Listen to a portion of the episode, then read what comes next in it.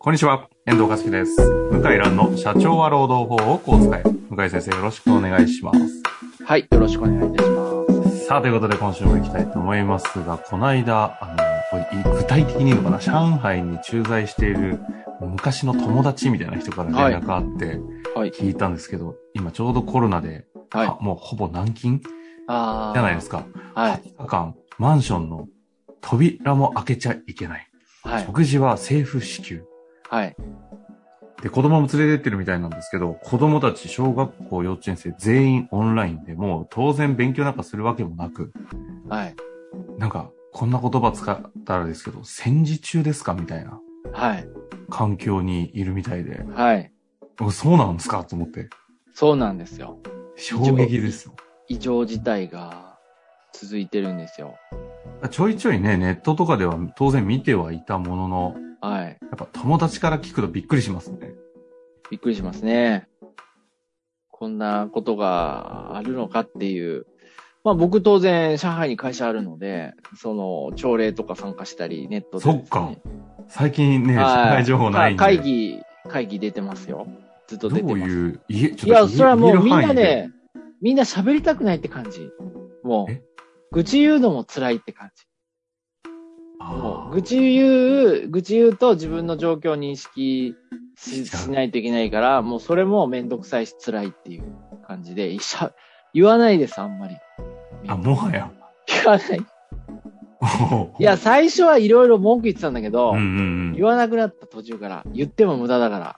で言えば言うほど虚しいから。うん、えみんなリモートワークですよね、当リ然。モリモだって一歩も出れないんですから、家からですよね。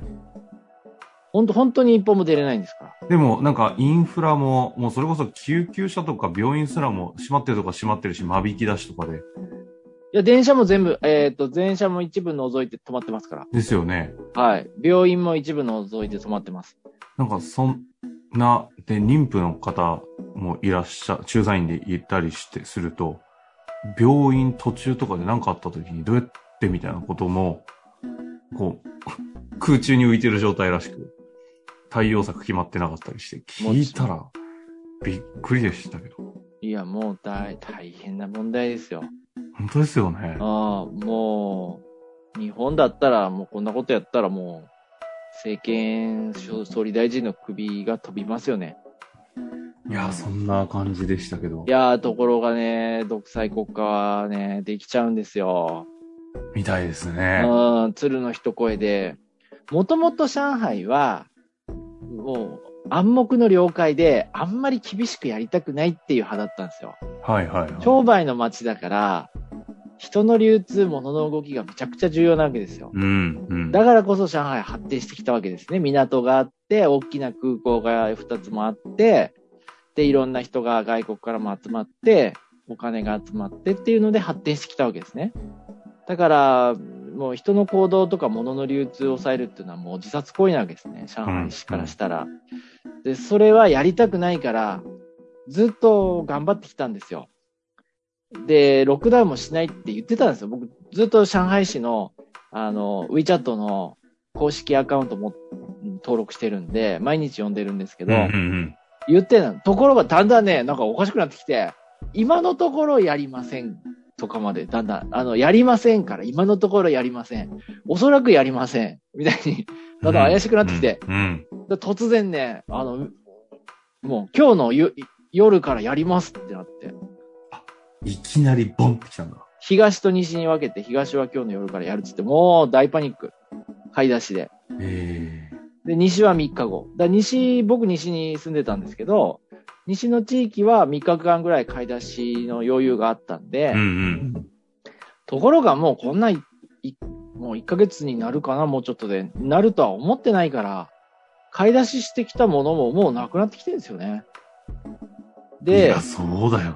で、その、あの、例えば武漢の最初のウイルスの時は、うんうん。配達員は例外にしてたんですよ。配あー達員を止めちゃうと、物が届かないから、うんうん、配達物流が員止まるかはら、うん。ところが結局配達員通じて感染したんですね、当時ね。なんで今回配達員も隔離なんですよ。で、そうするともう全部中国ってインターネットとはいえ最後は人間の手で運ぶから、インターネットで物買っても意味ないんですよ、届かないから。ああ、はあ、はあ。うん。だから食べ物も届かないんですよ。だから制服支給に基本とど頼るだけなんですよね。そう。と突然、じゃがいも、じゃがいも、まあ3つ届いたとか、もうそのバラバラとなんかわけわかんない順番で届く。いきなりお米が5キロ届いたとか、そう。で、ですえ、こんなの、じゃがいもと米もらってもどうすんのみたいな。いやでー、そうでです実よね。際、栄はいは養い失調になりかかってる人いっぱいいるんですよ。いや、もうここから本当にメンタル疾患みたいな話、あ、メンダー、だと、もう僕もあんま見ないようにしてんだけど、その、ツイッターで、反中国政府みたいな中国系の人がですね、いっぱいこう、なんだろう、中国政府にとって拡散したくない動画をアップしてるんですよ。うんうんうん。出回ってくるやついっぱいあるんですよね。あの、みんなさ写真撮るから。もう自殺の動画とかいっぱい送られてくるよ。マジ。うーん、もうすごいんだ。もう途中からもう最近もう動画再生するのやめましたけど、えーもう悲惨。やっぱもともとうつ、うつ病っていうかいな、やそそううですねいう病気持ってる人は、もうずっと閉じこもっちゃうと、悪くなっちゃって、でも中国のマンションって高層マンション多いんですよ。もう20階建てとかもザラで、なるほど。まあそこからビョーンって飛び降りちゃうんですよ。それを携帯で撮ってんのよ。そう見ちゃうんですよね、僕もね。あと、橋から身投げしちゃう人。川に。それも見ましたね。ええいや、いっぱい見た。だからもう、すごい、もうコロナで死ぬっていうの、大体まあ1日上海市7、8人なんですけど、その何倍も自殺者とか、あと病気で死んじゃう人、あの、透析患者ああ。で病院行かないといけないじゃないですか。そうですよね。で、閉まってるから死んじゃうんですよ。で、自分のお父さん透析患者で亡くなっちゃった人が、窓で大声上げて、もう、お父さん死んじゃったって言って騒いでる動画とかね。もう山ほどなの。もう本当にひどい。そんな状況かみ、みたいな話はね、この1ヶ月ですよね。もうこの1ヶ月ですよ。急に急に。始めておりまいす。いややー、信じられないですよ。未だに。すいません、熱く語っちゃったけど。いやだから日本なんてね、あのロックダウンしなくって、まあいろんな賛否両論あったけど、僕は正解だったと思いますよ。はいなるほど。うーん、もういろんな人亡くなってたと思います。本当に。はい。ま正あ、解だこの話を踏まえて、去ってという感はいじでいいんだろうかという、こ、このまま行ってもいいかなというふうに思いましたが、はい。い、きますか。はい、行きましょうか。はい。えーちょっと今回ですね、すごいシンプルな質問をいただいておりますので、えーいきたいと思います。はい。えー M エイジ、M&A ジということだと思いますね。はいえー MA の時の、えーホーム DD、ホーはムいデューデリジェンスにおいて、はいローム的観点でのポイントがあればお願いいたします。ということであー、あのーまあ最近というか、まあこの数年ですけど、うちにも依頼が来るときあって、あ、MA で。 MA のロームだけ見てとか。へえ、あ、やっぱ来てるんですね。あ、来てます、来てます。俺はなんか2回ぐらいに分けてもいいかもしれない内容になりそうですが、はい。どん、どうなんですかいや、やっぱりこう、今、東証、東京証券取引所しか知らないけど、あの、すごいロームの、おなんだろう、コンプライアンスすごい重視されてて、うんうんまあ、持ってないと上場できないんですよ。そうだから、まあ、全部、全部完璧にとは言わないけど、ほとんど守ってるような状態じゃないと、上場審査が通らないですね。うんうん。向井先生のとこに来るのは、まあ今 MA って言っても、いわゆる、どうなんだ、さ380万社みたいな中で言われるところの、まあぜ全体実際はトップ15%ぐらいのところだけが対象の MA 業界じゃないですか。はいはい中小企業って基本的にはあんまりこう具体的には動いてない中ですけど、はい。あの、結構きょ、大きな、そう言われる15%って言われるようなとこの MA のデューデリの話で、ローム的に、みたいな相談ですか、そうですね。だからマザーズあ上場あ、でやすね。なるほど。やっぱそのクラス。の話が来るんですねマザーズ上場を目指してるっていう会社がほとんどです、うんうん、うん。ね。投資家からお金集めてやってるっていう場合ですね。それの、まあ、その、まあ、コンプライアンスを見てほしいと。で、どうやって解決するかを教えてほしいということですよね。どうなんですかポイント、観点があればお願いできまポせんイかといンうトはもごう質問です地道が。に、地道に一個一個確認していくしかないんですけど、やっぱり労働時間と未払い残業代が引っかかりますよね。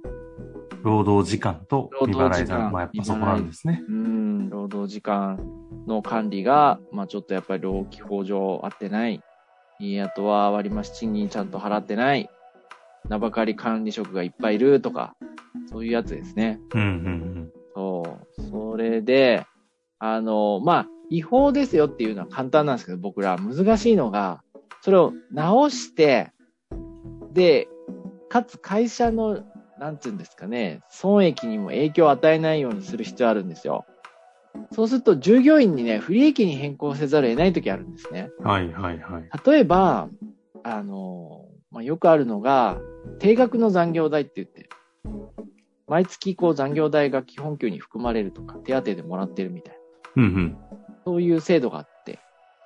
で、ベンチャーだと、まあ、なんとなく80時間分払ってますみたいな、そういう会社があるんですけど、ほうそういうの、今やっぱ認められないんですよね。はいはいはい。うん、だから45時間に減らすんですけど、そうすると何もしなくても80時間もらえてたのが、もらえなくなっちゃうんですよ。うんうん35時間分。で、そういう人から一人一人書面で同意をもらう必要があって、で、やっぱサインしてくれない人もいるんですよね。うん。ああ、いい、まあそうっすよね。うん。だそれはやっぱちょっと大変ですよね。サインしない方と話し合って。だそういうことを地道に一個一個、あと労働時間も、例えば朝礼やってんのに、労働時間に含めてないとか、その辺も細かいとこね。はい、必須研修やってんのに、労働時間に当ててないとか、あであとは土日に働いてんのに、社員は、まあ、みんな自主的に働いてるみたいにね、あ、はいは扱っい。てるとか、はい。まあ、そういうのを、まあ文化なんですけど、その会社の、いや、ちょっとそれは認められないんで、やめましょうとか、割増賃金払いましょうとかっていうこう、こう耳に痛いことを言わ言って、払ってもらう。扱いもしくは土日勤務やめてもらうみたいな。そういうやりとりを進めてますね。結局でも、まあ MA をしたり、まあ今回は MA ということなんで、MA をやっていこうとすると、その時のデューデリは、基本的に法的な方にきっちりと合わせていくことが目的ですもんね。目的ですね。うん。まあそれによって、そのタイミングで今みたいな社員さんうん。辞めてったりとかっていうのが起きていく。ないですね。うん。特に変化はないです。あ、そうなんですか。うん。やればできるんですよ。あ、そっちうん。あ、そっちですか。やりゃできるって感じ。あ、そっちなんですね。いや、文句言いながらも辞めないんですよ。ああ。だって上場するってことは勢いのある会社だから、はいはいはい。い、や、もういろいろ文句言って辞めないんですよ。うんだねし、まあそういう労働法にちゃんと準拠して経営ししましょうって言ったら、やればできるんですよ。はいはい。まあ SO とかまで持ってたりしますしね。うん、別に。別にやればできるんで、だから、まあ、やる気になるかならないかの違いですね。はい。向井先生としては最後ちょっと締めですけども。はい。まあ基本的にその、なんていうんですかね。ちょっとネガティブな意味合いになるかなと思ったんですけど、いや積極的にデューデリやってこう、やって適正にしていきましょうよというスタンスなんですかね。この感じだと。うーんまあ、積極的まではいかないですけど、あの、やっぱもう時代の流れでそういう会社にしか人が集まらなくなっちゃうかうら、ん。あの、労労働者として働くんであればね、それは、まあ、遅から早からやるしかないと思いますよ。はい。なるほどですね。はい。まあということで、生々しいお話とをいただきました。お思います。はい。ありがとうございます。ということで、はいありがとうございましたはい、ありがとうございました。はいはい、ありがとうございました。はい本日の番組はいかがでしたか番組では向井蘭への質問を受け付けております。ウェブ検索で向井ロームネットと入力し、検索結果に出てくるオフィシャルウェブサイトにアクセス。その中のポッドキャストのバナーから質問フォームにご入力ください。たくさんのご応募お待ちしております。